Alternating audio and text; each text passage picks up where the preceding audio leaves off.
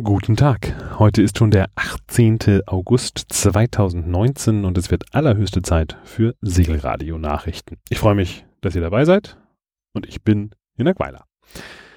Vorweg noch ein kleiner Hinweis. Im Segelradio gibt es seit einer Weile eine Einteilung in verschiedene Rubriken und da kommen auch noch ein paar weitere dazu. Und damit das Ganze nicht zu unübersichtlich wird, teile ich eben so verschiedene Themenblöcke auch ganz gerne in einzelne Kategorien ein. Neuestes Kind in dieser Runde ist der Literaturteil, zu dem wir jetzt in den nächsten Tagen, genau genommen übermorgen, die nächste Sendung äh, produzieren und dann auch relativ bald hinterher senden werden, wo es darum geht, Bücher vorzustellen. Bücher vom Segeln und Bücher für Segler und Seglerinnen. Wer über iTunes, Google Podcasts oder auf Spotify äh, jetzt auf diesen Podcast aufmerksam geworden ist, findet allerdings nur einen einzelnen Segelradiokanal zum Abonnieren. Und das ist auch der Sammelfeed, in dem ja eigentlich alles drin ist, was es gibt. Vielleicht werde ich irgendwann auch nochmal in diesen Verzeichnissen weitere Feeds dazu bauen, aber das ist bisher noch nicht gewollt und ähm, solange das noch keiner haben will, mache ich mir auch nicht unnötig die Arbeit. Im Großen und Ganzen wäre das sowieso nur dann sinnvoll, wenn man irgendwas nicht hören will, denn in diesem Sammelfeed ist sowieso alles drin, was es gibt. Und ähm, ja, wer den kostenlos abonniert, bekommt also sowieso alles zu hören. Wer mit seinem Podcatcher jetzt allerdings nur einen einzelnen Kanal haben möchte, weil er sagt, mich interessieren nur die Bücher zum Beispiel, der kann dann eben hingehen und sagen, ich abonniere nur diese Bücher und das geht auf www.segelradio.de. Da gibt es eine Liste mit den entsprechenden Links zu den einzelnen Feeds. Ja, was ist sonst so passiert über den Sommer? Ich war mal wieder ein bisschen auf dem Wasser unterwegs, ähm, zuletzt mit der South Coast Baltic Boating Rally 2019 von Bornholm über Polen in den Greifswalder Botten. Und zu der Rallye gibt's auch schon eine kurze Sondersendung, habt ihr vielleicht bereits gehört, vom Start in Bornholm, in der mir Jens Masuch, der das Ganze auf die Beine gestellt hat mit seinem Team, ein bisschen darüber erzählt hat, was das eigentlich ist. Und eine weitere Sondersendung mit Eindrücken zur South Coast Baltic Boatic Rally von den Teilnehmern und zum kleinen Überblick, was denn eigentlich da stattgefunden hat. Die kommt hier in den ja, nächsten Tagen, kommende Woche. Es ist ein bisschen davon abhängig, wie ich mit Strom und Internet versorgt bin, denn ich bin auch noch die nächsten Tage ein bisschen weiter unterwegs. Ja, dann habe ich auch noch einen kleinen Aufruf loszuwerden, denn ich suche nach Refit und Do-it-yourself-Erfahrungen in Sachen Bootsbau. Wer also gerade mit ähm, einem Projekt äh, zugang ist oder jemanden kennt, der mit so einem Projekt gerade sich beschäftigt, der kann mich gerne auf den üblichen Wegen einmal kontaktieren. Mir geht es konkret darum, ein bisschen was über die Herausforderungen, aber vor allem auch über die Motivation und die Freude, die das Bootsbasteln macht, aus so vielen unterschiedlichen Perspektiven wie möglich kennenzulernen und da ein bisschen was draus zu machen. Einfach eine Mail schreiben oder einen Kommentar ähm, zur Episode auf segelradio.de oder auf Facebook hinterlassen. Und ähm, ja, ich äh, melde mich dann äh, zurück. Super, danke. Ja, und damit wären wir dann eigentlich zu den Nachrichten gekommen. Die fallen ein bisschen kurz aus, denn es ist einfach auch schon so lange her, dass ich mir gedacht habe, wir müssen jetzt nicht alles aufgreifen. Wir machen einen kleinen Überblick und fangen dann wieder mit den regelmäßigeren Sendungen an. Ende des Sommerlochs. Yay. Schwimmende Steine im Südpazifik. Rund 30 Meilen nordwestlich von Wawau im Tonga-Atoll gab es in den vergangenen Woche einen Vulkanausbruch in der Tiefsee. Damit gehen nun unerwartete Begegnungen an der Meeresoberfläche einher. Denn Gaseinschlüsse erzeugen Auftrieb in erkalteter Lava. Und die zuständigen Behörden haben jetzt eine Warnung vor treibenden Steinen an die Seeschifffahrt herausgegeben. Das Phänomen ist äh, natürlich nicht nur ähm, ein bisschen irritierend, ähm, knallt auch wahrscheinlich ganz schön, wenn man dagegen fährt, aber das Phänomen ist auch für die Wissenschaft interessant und ich weiß, es hören auch einige deutsche Crews in der Region das Segelradio und deswegen nochmal der Hinweis, dass Geologen, die sich mit diesen Ausbrüchen beschäftigen, nach äh, Informationen und Daten zu solchen Lavasteinen äh, suchen, wer denn sowas äh, unterwegs irgendwo auf seiner Reise findet. Möge bitte Fotos davon machen. Die Dinger kann man auch gerne einsammeln und fotografieren. Und ja, die Sichtungen dann möglichst mit GPS-Position und Fotos zusammen per Mail an die Forscher schicken, die sich da ein bisschen mit dem ganzen Thema beschäftigen. Die Mailadresse tropikanan.vavao.to gibt's auch nochmal zum äh, besseren Abtippen in den Show Notes.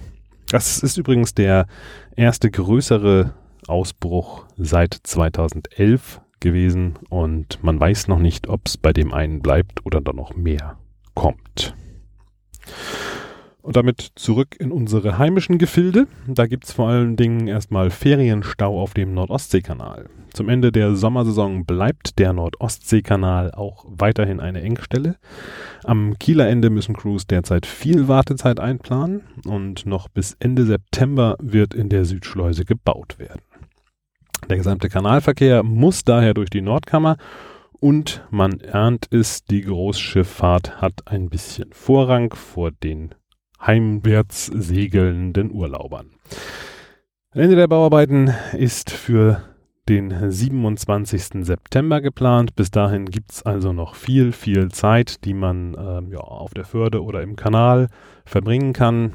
Ein Hinweis, weil ich es selber erlebt habe, der beste Weg ist tatsächlich einfach an den Anleger zu fahren, wenn man von der Kanalseite kommt. Da gibt es, ähm, wenn man auf die Schleuse zufährt, an Backbord einen kleinen Anleger für Sportschiffe und da einfach festmachen. Man ähm, wird da erfahrungsgemäß auch irgendwann im Päckchen liegen, weil das kann durchaus mal ein paar Stunden dauern und da ist viel los. Man kann es nicht beschleunigen, auch regelmäßiges Nachfragen wird es nicht äh, schneller machen und vor allen Dingen das Beschimpfen, weil ich habe das mitbekommen, das äh, Beschimpfen oder, ähm, sag mal, äh, etwas ähm, aggressive Ansprechen des Schleusenpersonals über Funk wird sicher nicht dazu führen, dass man dann schneller in die Schleusenkammer kommt.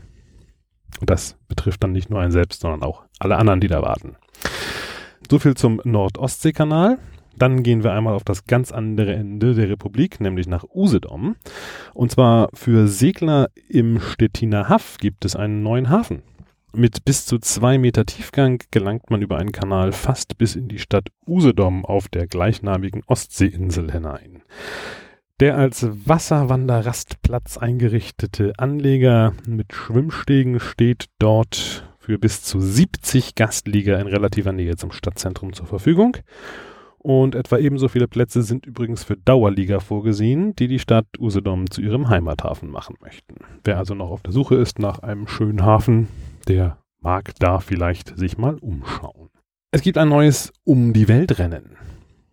Nach der Neuauflage des Golden Globe Race im vergangenen Jahr erleben Klassiker des Segelsports weiteren Aufwind. Mit dem im Juni vorgestellten Ocean Globe Race ist ein weiteres solches Event als Neuauflage ins Regatta-Programm gekommen. Das Rennen soll im Spirit des originalen Whitbread Round the World Race stattfinden und ab 2024 mit den teilnehmenden Segelcrews einmal um die Welt gehen. Gesegelt wird in mehreren Etappen, also immer schön mit kleinen Pausen dazwischen. Ähm, aber jetzt auch nicht Ewigkeiten äh, irgendwie unterbrochen, sondern es sind immer nur so ein paar Tage, in denen dann in den jeweiligen Zielhäfen so ein bisschen Programm gemacht wird. Ich glaube, es sind so vier oder fünf Etappen, die da im Endeffekt zusammenkommen äh, und die dann also einmal um den Globus führen sollen. Das Ganze ist äh, ein bisschen in Erinnerung an das 1973 erstmals ausgetragene Whitbread Race aufgezogen. Und das war übrigens auch die erste Regatta, deren Kurs mit Zwischenstopps einmal um den Globus führte. Also das ist noch gar nicht so fürchterlich lange her. Jedenfalls nicht für mich, der selbst, äh, ja, 76 geboren. Also, naja, die Rennserie lief dann unter dem Namen des Unternehmens und Hauptsponsoren Whitbread bis 1998 und zählt bis heute zu den härtesten und berühmtesten Regatten in der Segelgeschichte. Anschließend übernahm der Automobilhersteller Volvo das Titelsponsoring und jetzt klingelt es wahrscheinlich schon, ähm, die Rennserie wurde dann zum Volvo Ocean Race. Inzwischen hat auch Volvo sein Engagement beendet und es ist ein bisschen still um die ganze Geschichte geworden. Allerdings planen die Veranstalter noch weitere Rennen, aber jetzt ohne Titelsponsoren nur noch als The Ocean Race. Anders als diese Hightech-Regatta wird das Ocean Globe Race allerdings vor dem Hintergrund der klassischen ersten Rennen stattfinden. Zugelassen sind deshalb nur Boote, die in konventionellem Glasfaserbau zwischen 47 und 66 Fuß gebaut wurden und die Yachten müssen zudem auch noch vor 1988 gebaut worden sein.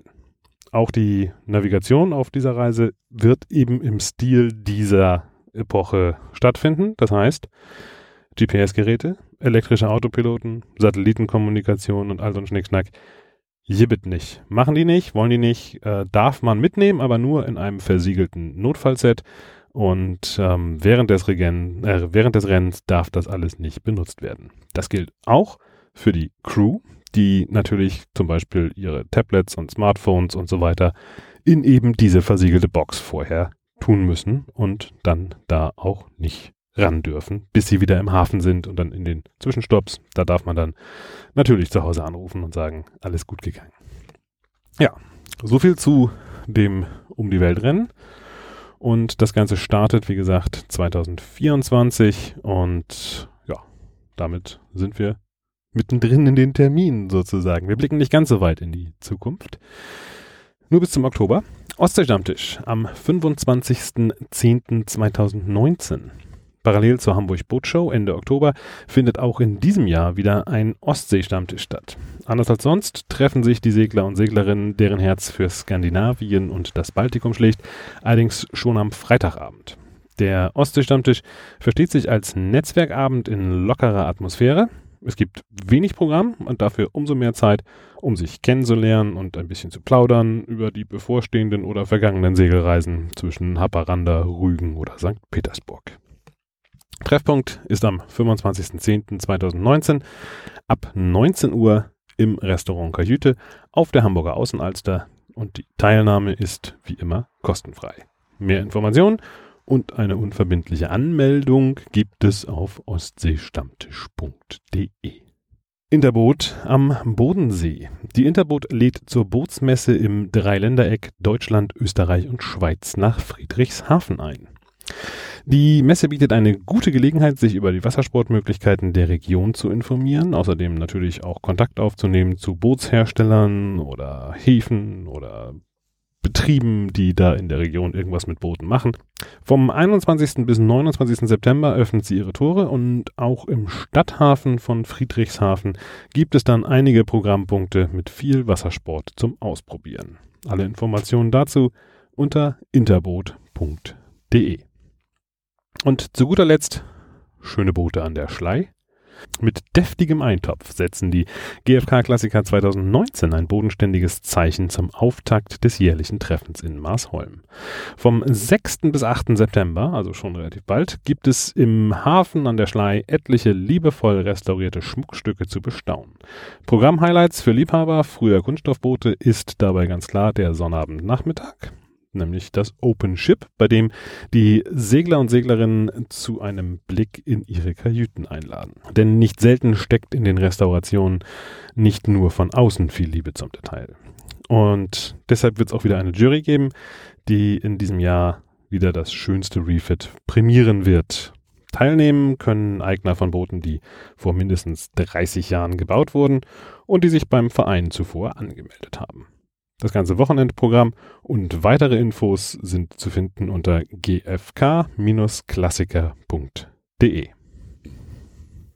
Ja, und damit endet dieser kurze Überblick, aber nicht ohne einige Danksagungen, vor allem an Martin, Live und Christine, die ja zum einen sich ähm, ein bisschen auch äh, um den Fortbestand des Segelradios äh, Gedanken gemacht haben und überlegt haben, wie man da eventuell ein bisschen bodenständiger äh, ja, ein Fundament drunter gießen kann.